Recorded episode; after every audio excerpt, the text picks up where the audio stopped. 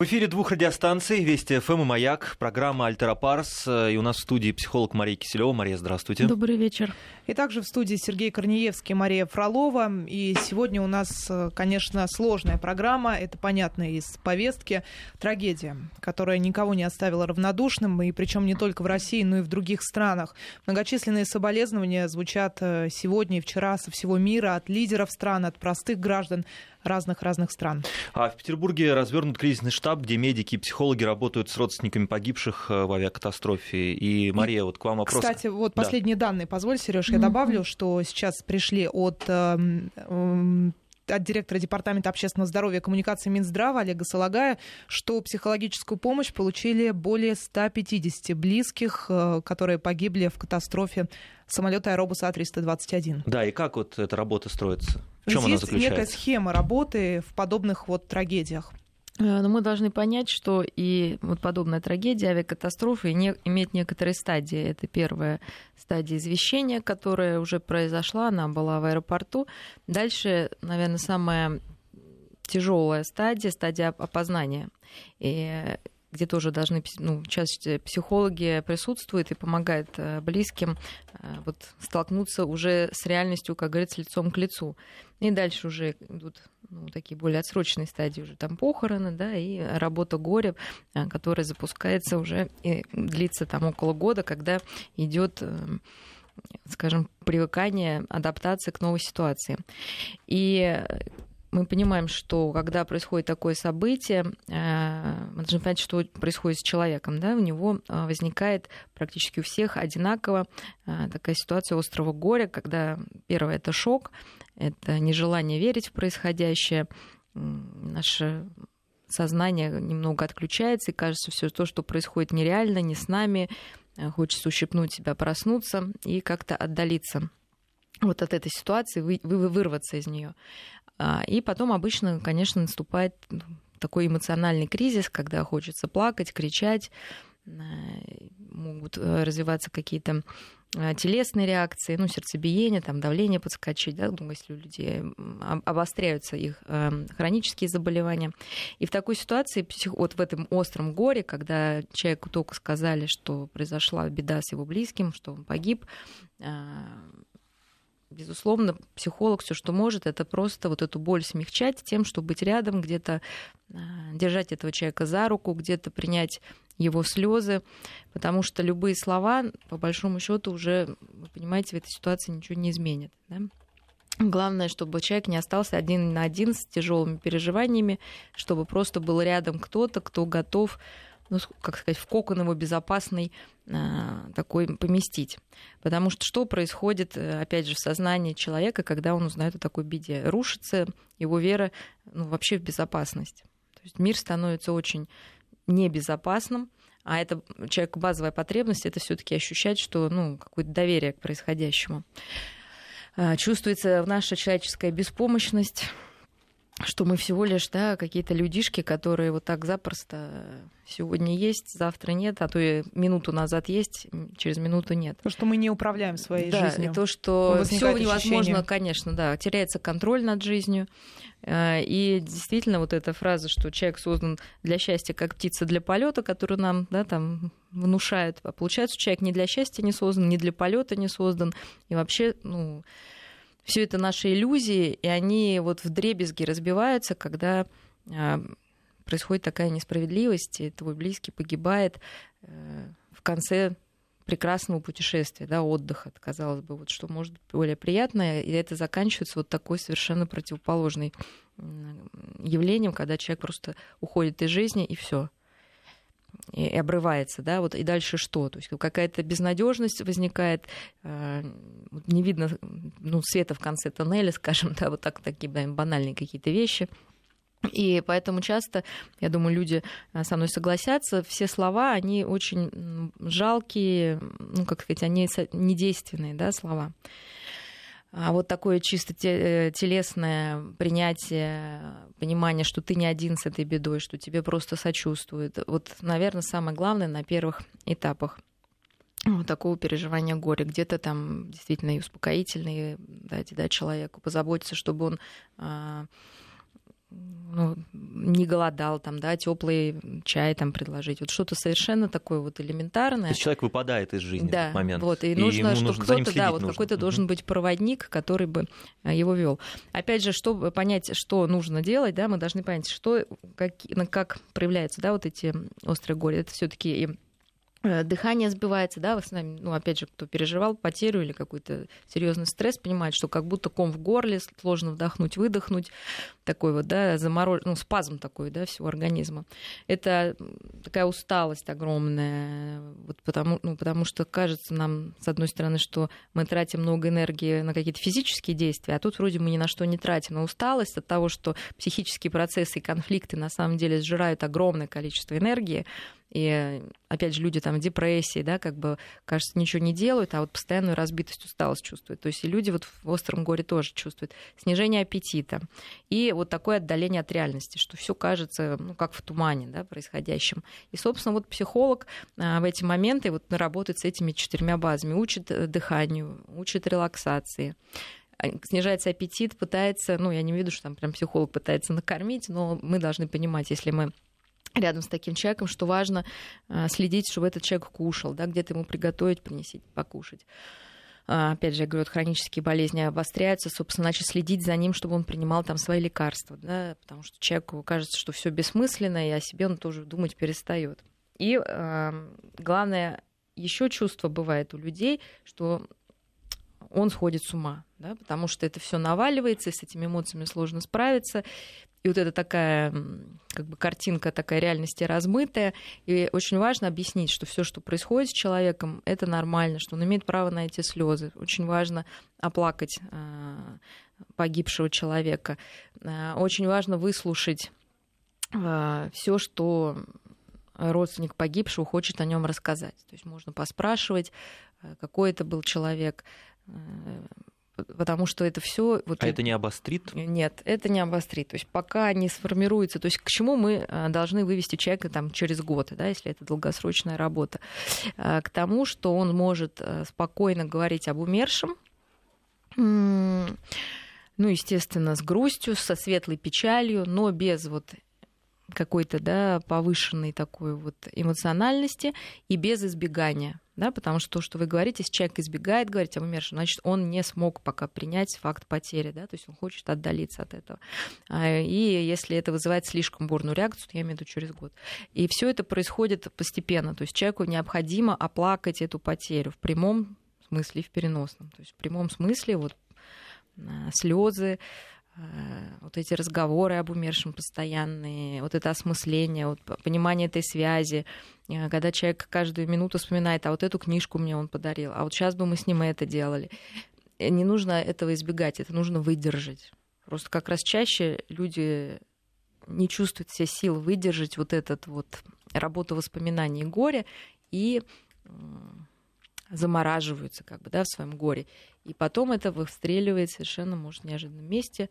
И ничего а как именно, что вы имеете в виду выстреливает? Ну, бывает, что люди вот такое замороженное горе. Uh-huh. Во-первых, первое это заболевание, да, какие-то человек начинает болеть через какое-то время, да, потому что вот эта психическая боль, она уходит в физическую, и с физической болью легче обращаться, да, потому что есть обезболивание, есть хирург, который может, ну, извините, там что-то отрезать, там полечить, а психическая боль, она такая вот, да, ее руками не пощупать и вот так вот не удалить. Поэтому такая соматизация может быть. Может быть неадекватные реакции на какие-то мелкие потери, ну, на разбитую чашку, на помятый автомобиль, так как если бы это было вот трагедия всей жизни. То есть человек себе не позволяет переживать горе реальной потери, потому что это слишком больно. И вот эта боль выходит в каких-то в других местах. Третье, человек может сам стать помогателем, таким помощником, да, то есть он может решить стать психологом или там социальным работником, что помогать людям, которым плохо. Но опасная вещь, потому что если свое личное горе не переработано, то ни другому человеку пользы это не будет, да, нуждающемуся, ни тому, кто решает эту роль на себя взять, не переработав горе. То есть тогда человеку кажется, ну, на самом деле, это он сам прорабатывает свое горе как бы в другом человеке, да, и, соответственно, он не сможет смотреть на это независимо, да, без своей проекций собственных. и это не очень качественная будет работа. Но вот в таких, например, случаях это может быть. Ну или просто такая замороженная жизнь, да, что человек как бы вот остается на стадии развития, когда погиб родственник, и все, да, то есть идет какая-то деградация жизненная вместо того, чтобы начинать жить дальше. Мария, у нас сейчас 19 э, часов 15 минут. Обычно в это время бывает выпуск новостей. Сейчас его нет, но мы все равно продолжаем знакомить наших слушателей с поступающими сообщениями. И вот только что появилось заявление от главы Росавиации Александра Нерадько, что разрушение самолета Аэробуса А321 происходило в воздухе на большой высоте. Об этом свидетельствует характер обломков на месте крушения. Ранее уже Межгосударственный авиационный комитет также заявлял, что самолет разрушился в воздухе, но при этом Исполнительный директор МАКа Виктор Сороченко э, подчеркивал, что делать выводы о причинах пока рано. Вот такие вот последние сведения. И еще хотелось бы, наверное, к слушателям обратиться. У нас, э, напомню, в студии сейчас психолог, клинический психолог Мария Киселева. Если у вас есть какие-то вопросы или комментарии, присылайте их также, участвуйте в нашем обсуждении. Наши контакты 5533 в начале слова «Вести», это смс-портал, и номер WhatsApp 8 903 170 63 63. Да, и вот э, вопросы. Мне 31 год, смотрю весь день телевизор и плачу. Взрослый мужик, как жалко детишек, пишет нам Антон из Новосибирска. Действительно, ведь э, это горе для близких, но это серьезное испытание для всех э, жителей России, я думаю, потому для что всех, у нас кто траур, смотрит да, телевизор. Для всех, кто хоть что-то знает, я думаю, сопереживание идет. Вот как с этим работать? А, давайте посмотрим, да, что когда мы видим чужое горе, безусловно, в нас душевные струны это затрагивает, если они есть, к счастью, да, у человека. И мы сочувствуем и сопереживаем. Но это все хорошо и правильно, и, собственно, этой эмпатии построено ну, вообще взаимодействие людей. И поэтому мы можем рассчитывать, что если у нас горе, найдется человек, который нам поможет. Поэтому, и когда мы переживаем за другого, мы, собственно, даем ему вот эту ну, частичку нашего тепла и солидарность а, с, ну, с тем, что произошло. Но бывает, что а, вот это переживание становится ну, чрезмерным. Да? То есть человек вот как заведенный смотрит вот это все, накручивает себя а, еще больше. То есть это на самом деле сочувствие, оно может не выражаться в том, что человек следит постоянно за новостями, да, может просто в душе происходить некая работа и понимание, что насколько мир все-таки ну, несовершенен, насколько человек уязвим, а, действительно, может быть, какие-то размышления о том, как будут а, дальше жить ну, родственники, а, вот, что бы я делала в такой ситуации, да, ну, то есть это какая-то такая нормальная ситуация. Но если это а, человек уже начинает беспокоить больше, чем его личная жизнь, тогда вот это ну, большой вопрос, что происходит вот с этим зрителем. Потому что часто вот такие события, они обостряет нашу внутреннюю тревожность, если она уже была, человек становится совсем да, такой какой-то в панике. Часто такая ситуация как бы оправдывает вообще страх человека перед жизнью такой, да, что жизнь опасна. Это дополнительное подтверждение, да, то есть на самом деле не имеет отношения к какой-то вот, ну, действительно реальности, да, а это проблема личная вот какого-то конкретного человека. Либо вот такое как жвачка смотрения, да, вот это все мусоление этих фактов э, придает некий смысл человеку, да, то есть заполняет внутреннюю пустоту, и он чувствует себя сопричастным к чему-то вот такому большому. Да, некоторые да. не могут оторваться, да. просто пересматривают и кадры с места трагедии, видеозаписи. То есть, ну, с одной стороны, когда мы что-то постоянно смотрим, ну, например, если ребенок, да, что-то играет, то есть это такой способ испра- исправиться с этой тревогой, да, потому что с первого раза не получается. То есть вот это так, такая тоже есть эффект, как вот ребенок, который слушает страшную сказку, просит там 50 раз ему прочитать, вот, э, потому что ему сложно с этим справиться. Вот, но э, нужно понять, для чего вы это делаете. То есть честный такой разговор, он всегда э, ну, полезен. Разговор сам, самого сам, сам, сам с собой, когда ты разговариваешь и э, понимаешь, что ты смотришь. Кто-то, может быть, даже бессознательно чувствует э, какое-то даже, ну, не злорадство, ну, не превосходство, ну, какую-то радость, что это не он оказался, да, на этом месте. Хотя на самом деле не всегда себе отдает отчет. Поэтому нужно как-то честно очень подходить к такому, потому что просто человеку в среднем ну, достаточно один раз там, да, узнать об этом, где-то внутри разместить, попер... ну, солидарность внутреннюю, да, испытать или вот внешнюю там выйти. Но пересматривание такое постоянное должно тоже, наверное, навести на мысли, а что происходит, зачем я это все делаю так много что меня в этой ситуации так тревожит сильно.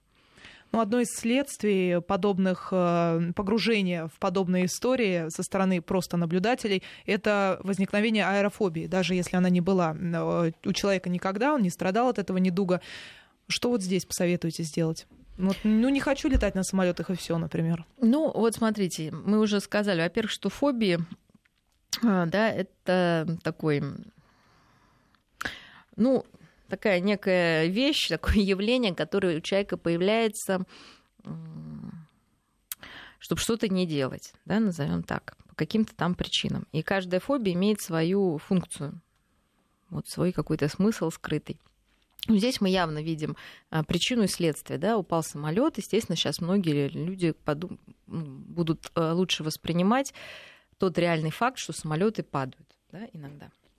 Вот. И Дальше такое вот углубление в эту тему, опять же, оно либо обострит уже существующую фобию, которая была да, до падения, просто сейчас она обострится, либо может вот как сказать, человек скажет, я так и знал, вот, что не нужно летать на самолете, что вот этот страх жизни, а, то есть на самом деле э, летать на самолетах это видеть чего больше, да, это перемещаться в пространстве, это ну, более полная жизнь да, как подразумевается.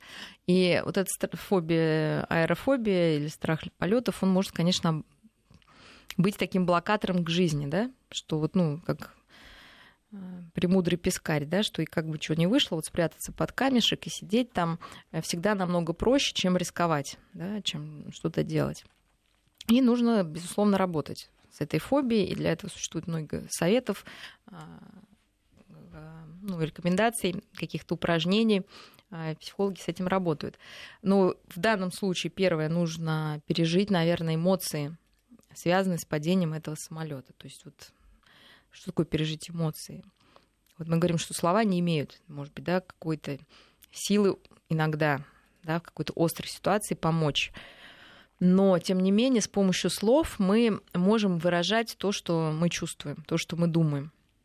И важно вот это выразить каким-то образом, либо словами, кто-то может рисовать, да, кто-то может там музыку даже слушать. Я уж не говорю, там, если вам дан дар писать, там, то это вообще было бы прекрасно.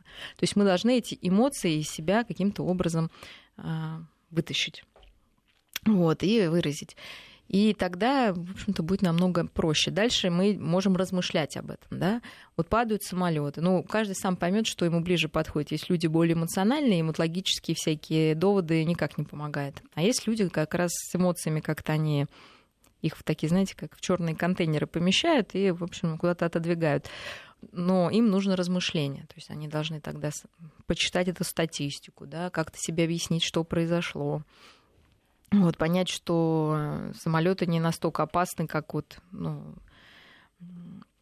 ну, как хочется, может быть, кому-то думать или преподнести, да, что намного опаснее, там, например, а, авто там движение, да, и что никто не отчет за страхом. То есть, ну, какую-то такую более мыслительную, да, деятельность, не с эмоциями поработать, а со своими установками и мыслями. И дальше понять, как бы, а, что нам даст это страх полетов, да, и что, чего у нас лишит. Ну вот при всей этой рациональности, да, все это можно продумать, проговорить самим собой и вроде как принять в голове, что это действительно безопасный транспорт, все нормально. Но приходя в аэропорт, уже попадая на посадку в самолет, у многих просто бывает паника все равно, с которой люди не могут справиться. Люди выпивают Люди ее да. Да, топят в бокале, если можно так выразиться. И не в одном. И, в общем, да. несмотря на то, что они осознают, что да, нужно открывать новые границы, летать в разные страны, но все равно э, вот начинают трястись коленки, и просто это физически даже ощущается. Ну да, ну смотрите, потому что в основном э, что боится человек, да, вот это то, что ну, своей беспомощности. Он не может управлять да, самолетом, да, контролировать да, ситуацию. И, естественно, потеря контроля. Поэтому в таких случаях нужно понять, как и над чем можно э, иметь контроль в этой, в этой вообще неконтролируемой ситуации, когда ты сидишь в самолете. То есть это первое, конечно же, опять же, дыхание. Да, то, что мы говорим, потому что когда человек вот это начинается паника, человек начинает ну, дышать достаточно поверхностно, но часто у него происходит перенасыщение углекислого газа такой, а, или кислорода, неважно, то есть, да, и получается такое некое головокружение, которое воспринимается как мне плохо, да, дальше, так как обычно это люди мнительные, тревожные, они накручивают себя еще, еще, еще, и вот вам паническая атака, там кажется, что у тебя там чуть ли не сердечный приступ, и ну, в общем, как-то все это очень страшно. Поэтому первое, самое простое, это некий контроль просто дыхания. Таким образом, а, мы смещаем внимание на что-то, то, что мы можем контролировать, да, потому, ну, и второе, мы просто смещаем наше внимание, потому что нам нужно считать да, дыхание, да, например, что дышать каким-то определенным образом. Вот. Ну, самое простое это когда выдох длиннее вдоха в два раза. То есть мы контролируем, например, говорим 10 раз мы дышим, потом нормально. Ну, какую-то такую схемочку, которая ну, просто нас будет отвлекать наше внимание ко всему ну, то прочему. есть мы раз, два, три, четыре мы вдохнули и до восьми считаем ну, на да, выдохе, ну, например. Ну, да, вот да, да. То есть типа. это какой-то первый отчет.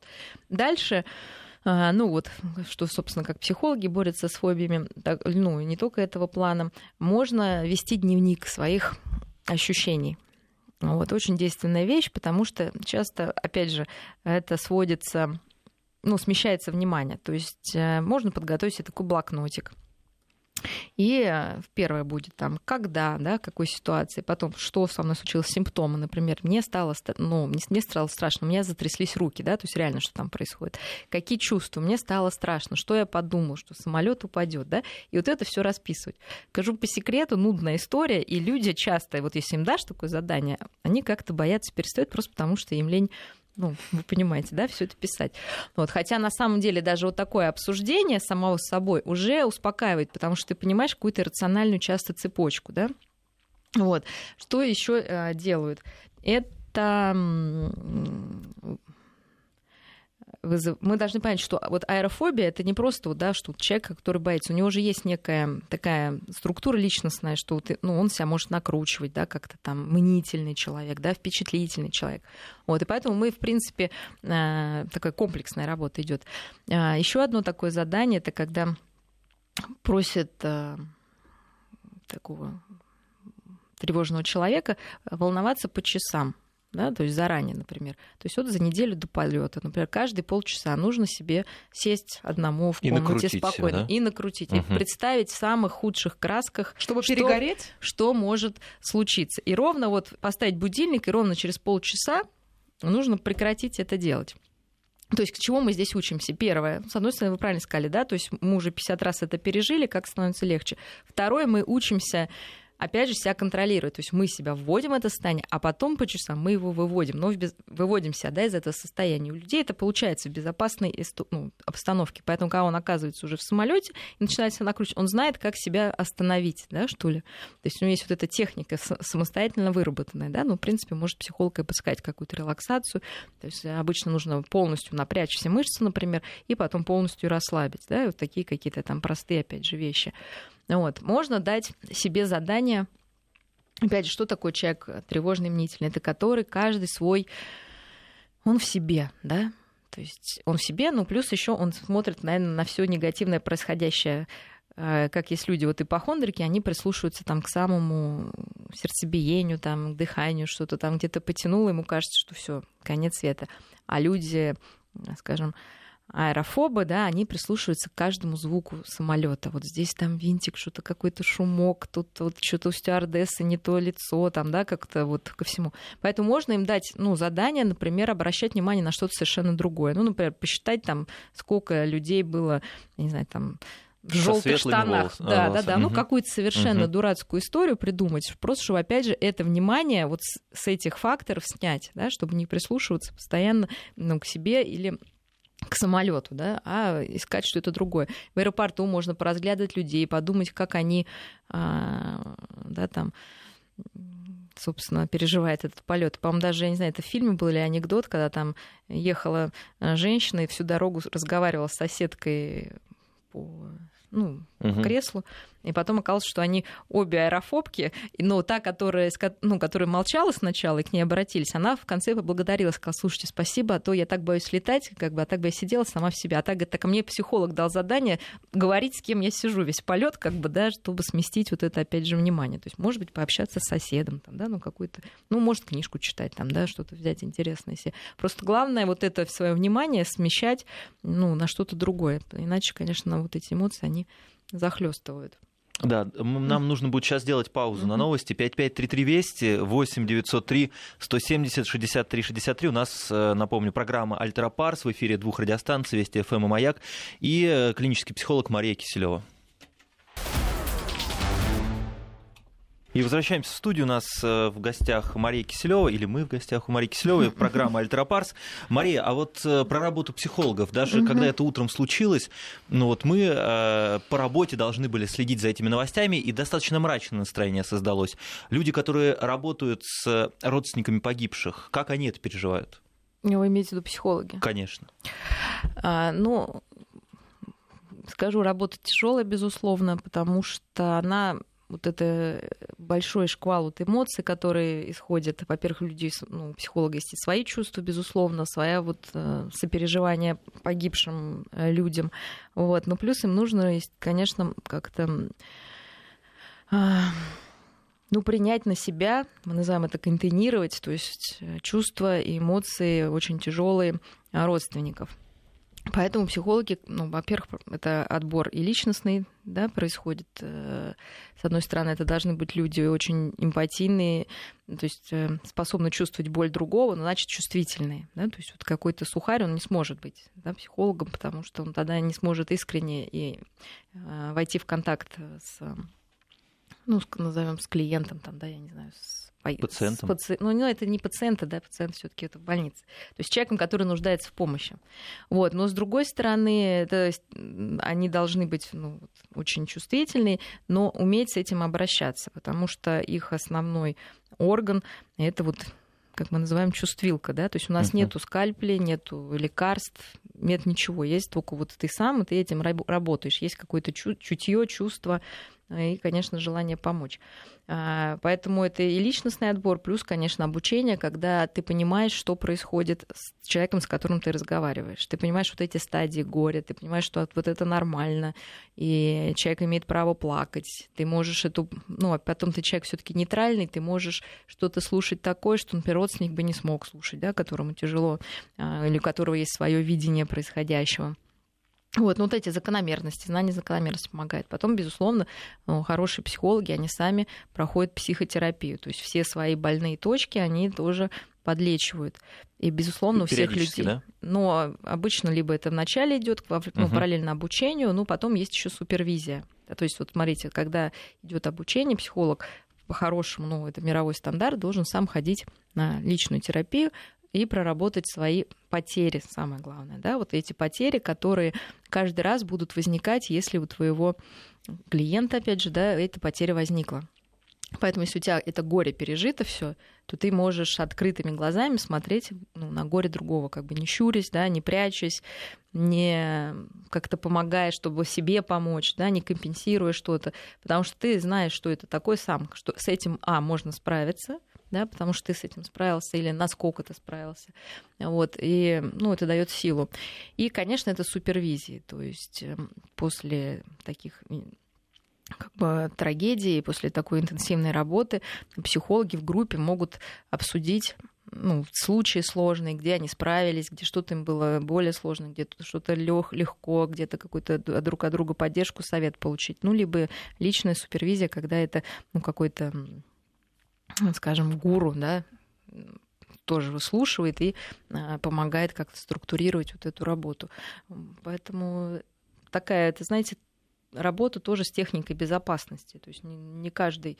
Бывает, что люди посторонние пытаются вот эту роль себе брать, потом чувствуют себя очень изнеможденными, потому что огромная энергия тратится, вроде бы вообще непонятно куда. А да? Они не готовы, соответственно. Да, да, да. И они сами могут впасть в депрессию и на себя это все перенести. Поэтому это большая внутренняя работа, прежде всего, самого психолога, чтобы было возможно принять другого человека в горе, в радости и не навешать на него своих проекций, ну, понимать свои чувства к нему, они могут быть тоже разные, не обязательно, что психолог прям там должен всех любить. Кто-то нравится, не нравится. Главное понимать, что происходит внутри себя и как-то это интерпретировать и э, использовать для другого человека. Ну и как раз в э, огород психологов летят камни, да, кстати. Как удивительно, да. А, при всей вот необходимости этой профессии нам на СМС-портал пишут. А, напомню, кстати, что у нас идет совместный эфир на двух радиостанциях Вести ФМ и Маяк. Наши контакты 5533 в начале слова Вести для СМС и WhatsApp 8 903 170 63 63. Пишет нам Анна из Санкт-Петербурга. А мне кажется, что психологи в данном случае как психологические вампиры, как стервятники слетаются на место большого горя. Какая-то тяга у них горющим патологическая. Отвратительная профессия.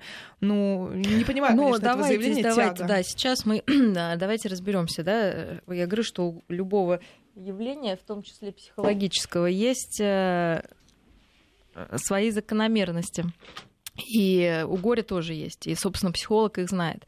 И поэтому, когда психолог слышит это, он, конечно, понимает, да, что с, вот с данным человеком, который написал, происходит. А именно, что когда человек э, в горе, да, первое, вот у него шок да, потом у него идет отрицание. Да, факт. Даже если...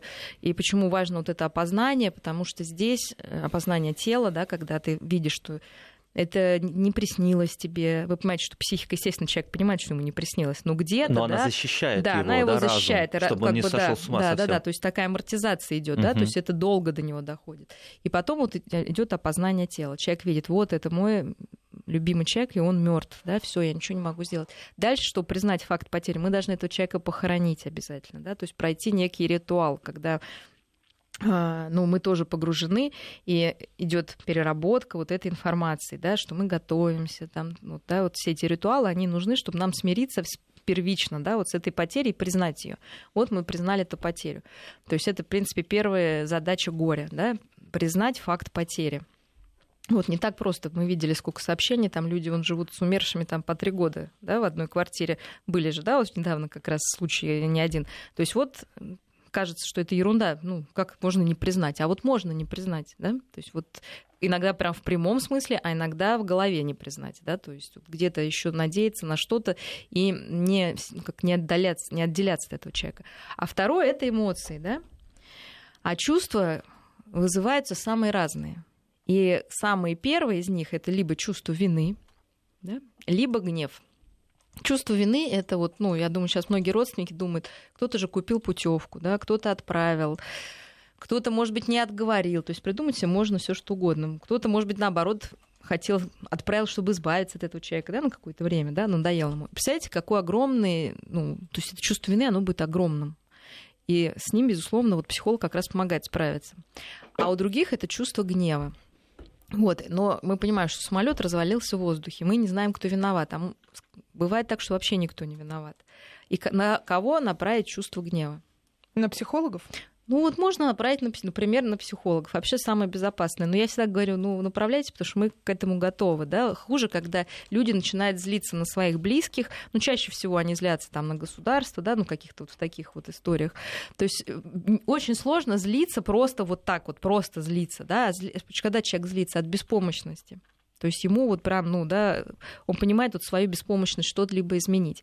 И тогда легче злиться, да, потому что это дает энергию бороться, это дает выход эмоциям, это понятно, да, что психологи, стервятники, в общем-то, они ничего хорошего не делают. Ну, если человеку от этого легче, ну, ради бога. Да? И очень хорошо, если человек умеет сам справляться, но просто да, непонятно, зачем кого-то оскорблять. Да? Вот, ну, то есть это уже какие-то такие вопросы, да, возникают. И мы должны понимать, что когда кто-то злится на кого-то, да, это чаще всего от беспомощности и от невозможности эту ситуацию изменить. Вот. Следующая да, у нас стадия это уже когда депрессия, когда ну, просто человек немножечко попадает в уныние. И вот этот долгий процесс, без которого невозможно принять потерю. Да? То есть это нужно вот именно оплакать. Это когда человек впадает воспоминания, он перебирает тут по крохам все моменты жизни ну, вот со своим близким, которого он потерял. Где-то опять он на него злится, где-то он его идеализирует. ну, вот такая, да, вот все перебирает по крупицам для того, чтобы ну, ну, в своей памяти уже уложить все это на полочках, и чтобы вписать этого умершего в историю семьи, в свою историю, помнить, конечно, о нем, помнить с грустью, но такой с теплой, да, грустью. То есть вот это в идеале и, продол... ну, и строить новую жизнь. Вот параллельно с чувствами, но если мы уже начали говорить про вот какие-то задачи горя, очень важно то, что Э, идет перестройка всех э, жизненных функций, семейных функций, бытовых функций, потому что, естественно, каждый член семьи играет какую-то роль в семье. Даже если это ребенок, он ничего не делает, да, ну, ну я имею в виду, вот деньги не зарабатывает, посуду не моет, он играет тоже роль ну, психологическую, да, это некая надежда, это э, может быть смыслом жизни для бабушки, например, да, если внук ее погиб. И то есть здесь должна произойти вот такая перестройка в базе семьи. Кто будет какие опять роли играть? Да? Если погиб там кормилец, кто будет зарабатывать, если погибла там бабушка, кто будет сидеть с детьми. И это тоже задача горя, вот это все перестроить и не опускать руки, не думать, что жизнь закончилась, да, просто вот какой-то вырабатывать себе такой более рациональный план и перестраивать. И вот я говорю, в итоге завершение этой работы горя, последняя задача, это вот такое уже, ну, полноценная жизнь без умершего, назовем так, да, чтобы человек мог и радоваться, и помнить о умершем, но при этом радоваться и развиваться дальше, так как ну, он планировал, собственно, да, ну или где-то менять свои планы, но по своему усмотрению, ставить новые цели, добиваться их, а не жить в прошлом. Что... Ну вот на эту тему у нас смс-сообщение, э, как помочь человеку, если он через год не пережил свое горе и находится в полном упадке, пишет Елена. И как раз вопрос, что здесь уже, возможно, отключаются психологи от работы и остаются только родные Безусловно. и близкие. Значит, Како... смотрите, какое их участие, как да. они могут помочь? Значит, э, действительно, психологи вот в таких, в таких ситуациях особенно работают с острым горем. Да? Мы говорим, что они будут там помогать, держать за руку, где-то утешать, где-то рационализировать. Ну, то есть они делают свою работу. Я еще раз говорю, многим она кажется кажется бесполезным. Более того, она даже может казаться и родственникам погибших иногда бесполезным. Почему? Ну, потому что единственное, чего они хотят, чтобы им вернули умершего. Да? Конечно, это может быть мелочь какая-то, им как кажется, да? но на самом деле это не так. И, к счастью, большинство людей все таки признает и чувствует помощь. Да? Потом мы должны понять, что и психологи тоже разные. Мы говорим о каком-то идеальном да, варианте. Вот. А вот через 6 месяцев, а, если что-то пошло не так, да, то развивается уже э, другое да, расстройство ПТСР, постстрессорное травматическое расстройство, когда человеку вот эти все ужасы могут сниться, когда вот он понимает, что он не может об этом говорить, но избегает, когда он либо слишком возбужден, либо слишком заторможен, когда у него вот эти флешбеки, ну, может, человеку постоянно, ну, как бы, да, кажется, что вот опять он в аэропорту, там ему сообщают вот это, да, или какие-то картинки страшной смерти близкого, да, могут видеться. Вот, и тогда, ну, психолога обычно уже такого МЧС нет рядом, вот, но нужно об этом задуматься, тогда обратиться либо э, еще куда-то, либо вот близкие что близкие должны думать? Близкие должны набраться терпения и помогать в этих задачах, да, которые я перечислила, а именно, как пережить горе, а, как пережить эти эмоции, позволять человеку плакать, не говорить ему, да ладно, не плачь, там, да, жизнь наладится, там все, да, это не помогает. То есть вот эти все, да ладно, не, не горюй, они только злость вызывают, наверное, ну, в данный момент. И зло... Тебе легко говорить, ну, можно ответить, ну, да? нет, да, ну, угу. они, с одной стороны, могут вызывать злость, а с другой стороны, чувство вины, что я там не пережил. Да, они разные могут вызывать чувства, но это самое неправильное. Ты плачешь, правильно, что ты плачешь ты потерял близкого, и это нормально. Да, сделаем паузу. Я напомню, Мария Киселева, программа «Альтеропарс» в эфире двух радиостанций «Вести ФМ» и «Маяк». Сейчас короткая пауза на новости, мы вернемся в эфир.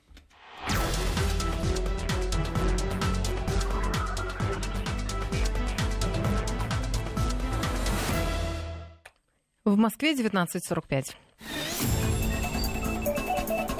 Новости. Борт МЧС с телами погибших в крушении самолета А-321 вылетит в Петербург из Каира примерно в 9-10 вечера по московскому времени.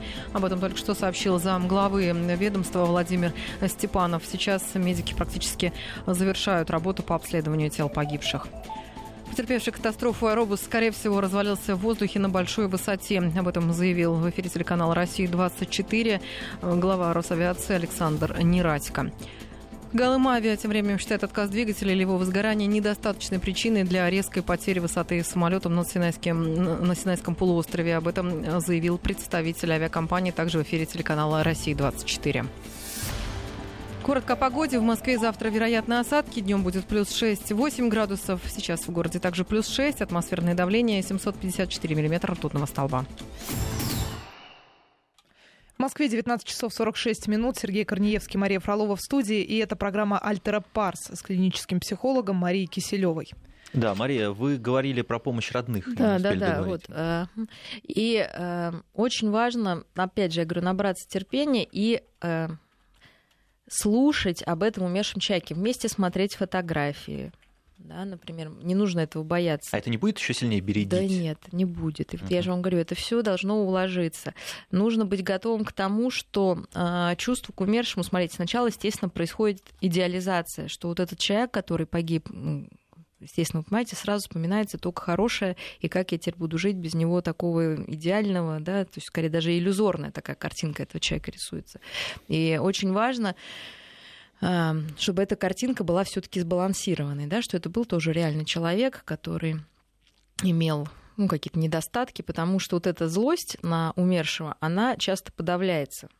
И, собственно, часто не дает а, как бы с ним проститься, да, потому что человек как бы застревает э, в одной фазе вот такой идеализации, боясь признать, ну потому что это как бы греховно, некрасиво, да, чтобы э, ну, признать, что вообще-то тут человек тоже там, ну, что ты мог делать плохое, да, как говорят, что э, умершим либо хорошо, либо никак. Но мысли-то такие есть, и человеку бывает страшно, да, как-то показать, что он злил, злился на этого человека. Вот нужно все это обсуждать, просто обсуждать долго, вот по крупицам, все это слушать. Э, и это вот так, да. Второе, если ну, вот это если говорить о какой-то эмоциональной стороне. То есть мы принимаем эмоции, человек может говорить о своем чувстве вины, значит, мы обсуждаем, а что можно было сделать, действительно ли там виноват, можно ли как-то по-другому. И, конечно, должны привести э, к мысли о том, что никто не виноват в произошедшем. Да, даже если человек что-то сделал плохое, он вряд ли именно так думал, что это повернется, да, даже если реально есть какая-то вина. Но чаще вина не рациональная, да, просто как-то вот я купил путевку, но ты же не знал, что так получится, ты хотел как лучше. Да, то есть спокойно это обсуждать. Но сначала не нужно говорить, да не говори ерунды, при чем здесь ты там, да? То есть вы слушаете, да, сначала долго надо слушать и говорить, да, это тяжело, конечно, это все, ну, тебе хочется его вернуть, и кажется, что если бы этого не было, вы бы жили. Но это случилось, никто не виноват, да, то есть вот такая должна быть какой-то посыл. И все равно, даже в таких случаях мы часто слышим в ответ, да что ты понимаешь, тебе легко говорить, даже когда ты говоришь, да, да, я понимаю, это тяжело, да ничего ты не понимаешь, ты врешь. А вот на самом деле, вот да, я понимаю, что как тебе тяжело, это такая обманка тоже, да, потому что реально мы не понимаем. Можно сказать, что я представляю там, да, или что-то, как то, что мы тоже, да, не нужно говорить клише каким-то, да, потому что действительно это не искренне. Иногда вообще не нужно ничего говорить, можно с человеком просто побыть, посидеть там, да, и послушать. Но чаще всего то, что я слышу, никто не хочет это слышать, потому что всем тяжело, близким. Почему, собственно, люди идут к психологу? Потому что каждому тяжело, каждый переживает по-своему, кто-то уходит в себя, кому-то нужно разговаривать, да, кому-то вот нужно пить, кому-то там еще что-то, я имею в виду алкоголь, да, как ну, каждый по-своему. И э, бывает, что люди даже ссорятся, да, на таком горе, не всегда люди объединяются потому что вот не могут каждый сам с собой справиться. И здесь, то, опять же, ну, кто-то должен в семье взять на себя роль и сказать, ребята, стоп, мы потеряли человека, Сейчас мы еще потеряем друг друга, и это будет совсем да, плохо. То есть кто-то более сильный в эмоциональном таком психологическом плане должен этот процесс остановить и сказать, что не, и признать, что никого не обвинять не нужно, да, что это случилось, что это горе, но мы вместе справимся с ним. Потому что вместе справиться всегда легче. И узнать, может быть, кому какая помощь больше нужна. Кто-то, может, хочет там действительно наедине побыть, тогда глупо, наверное, его тормошить. То есть нужно вот уважительно отнестись к любому а, такому да, стилю. Но даже если человек хочет побыть наедине, уверяю вас, что плакать наедине намного грустнее, наверное, да, чем когда просто кто-то находится рядом. Даже если это человек в другой комнате, все равно это лучше. Поэтому не нужно бросать, да, если кто-то остался один и говорит, мне одному лучше, не нужно в это верить вот так вот прям. Нужно потихонечку, тем не менее, это контакт поддерживать и следить, чтобы человек кушал, следил за собой. Ну, через год уж точно куда-то выводить его на свет Божий, чтобы человек имел право там развлекаться, дать ему это право, что ли, да, не скорбить всю жизнь. Вот. А если мы говорим, что человек не может справиться на таком функциональном уровне. Но здесь, наверное, проще. Нет ничего зазорного, если вы поможете человеку. Ну, что значит на функциональном плане? Вот я говорю, какая-то роль потеряна. Например, кормилец, да, там был муж, который зарабатывал, жена осталась там без всего. Или наоборот, да, муж остался, жена там с ребенком погибли. Очень важно вот функционально помочь человеку, ну, как бы вот на время хотя бы, да, вот эти функции временные сначала, чтобы кто-то замещал, ну и потом толкать его к тому, чтобы он самостоятельно решал эти задачи и внушить ему, что это не предательство, если на месте его тех близких будет со временем, да, когда он будет готов, кто-то новый. И важная мысль, что жизнь не закончена, что ваш умерший родственник хотел бы, чтобы вы жили что, ну, да, что живите просто ради него. Подумайте, что бы он вам сказал в этой сложной ситуации. Вот тоже хороший такой прием. Потому что часто говорят, мне хочется с ним поговорить. Можно сказать, давай поговорим, что бы ты ему сказала, что бы он тебе ответил. Да? То есть вот такое вот тоже очень важно уметь вот поддержать да, вот это желание контакта потому что мы же своих близких все равно внутри все носим. Примерно представим, что бы они в какой ситуации сказали. И важно помочь человеку почувствовать этого умершего близкого в себе, да, и сказать, он остался в тебе. Вот он бы сейчас что сказал? Он сказал, там, ну, не горюй, там, или наоборот, поплачь, там, легче станет, да, ну, каждому кто-то что-то сказал бы свое. И важно у себя обнаружить именно вот этого умершего человека и обращаться к нему за помощью. И тогда тоже как-то будет попроще. Мария, вот мы сейчас наблюдаем очень разную реакцию на этих выходных. А, праздник Хэллоуин угу. сейчас, да, и судя по кадрам на телеканале «Россия», вот даже сейчас можно на них посмотреть, да, такая вакханалия э, устроили в клубах, и патриарх Кирилл уже осудил это, потому что мы объявили траур вообще-то в России. То есть одна часть населения у нас празднует, другая часть в это время вышла вот на Дворцовую площадь, кадры просто потрясающие, столько человек вместе да, скорбят. Вот чья реакция более правильная? Ну, знаете, наверное, каждый реагирует настолько, насколько ему по силам. Да? То есть, наверное... Ну, просто можно понять, как, как правильно это по совести, что ли, или как? Вот, а, но... Психологически, как правильно? Безусловно, я считаю, что а, важно внутри э, чувствовать сопричастность. Да, то есть вообще самая важная работа, она внутренняя. Да? Можно внешне пойти там шарик запустить, а при этом, да, я еще раз говорю, думать о том, хорошо, что там был не я. Ну, как бы, да, то есть мы же не знаем на самом деле вот какие-то глубинные мотивации того или иного человека. Но э, меня возмущает скорее, когда открыт, то есть то, что там молодежь э, я сейчас вам вот объясню. Я просто работаю сама в больнице, у нас там дети постоянно умирают. Если сейчас об этом вот постоянно устраивать траур, да, то есть тоже, ну, можно сойти с ума, наверное, всем. Конечно. Да? Вот, поэтому это очень тяжело. И молодежи пока тяжело это, да, поэтому они прячутся, то есть, ну, знаете, как первое время чумы, они пока еще, может быть, где-то не все готовы вот эту смерть, ну, принимать, что это вообще возможно, что это страшно, что теряются люди, и им легче от этого спрятаться в том празднике, как раз Хэллоуин, он же как раз об этом, да, это ну, что-то о смерти, разумеется. Да, ну да, да это с нечистью, да, какая-то борьба. Вот они пока борются, ну, на таком, скажем, примитивном уровне. Да? Я бы не стала их ну, прямо вот осуждать, да? но это их личное дело. Вот. Кто-то хочет именно это горе в действие перевести, выйти на площадь. Да? То есть ну, нужно понять, что этому человеку на самом деле так нужно. Да? То есть это не значит, что он какой-то святой. То есть я против того, чтобы делать из одних каких-то святых, а из других грешников. Но человек как может, да, он так и делает. То есть ему легче выйти на площадь, ему легче почувствовать, что он не один так сопереживает. Да? То есть показать свое участие. Но это его личное дело. Да? И не, ну, не нужно, чтобы этот человек ожидал, что его будут за это хвалить. Молодец, ну вышел, хорошо. Да? Но не нужно просто преувеличивать, наверное, что-то. А кто-то просто в душе душе скорбит просто, да, кто-то ну, будет помогать как-то по-другому, да. Кстати, сейчас э, идет взаимное осуждение в соцсетях э, всех и вся, не только угу. тех людей, которые отмечают э, Хэллоуин, э, а даже тех, кто действительно просто в соцсетях пишет какие-то стихи, выкладывает картинки. Одни говорят, что это все лицемерие, на самом деле человек вот написал, отписался и пошел дальше.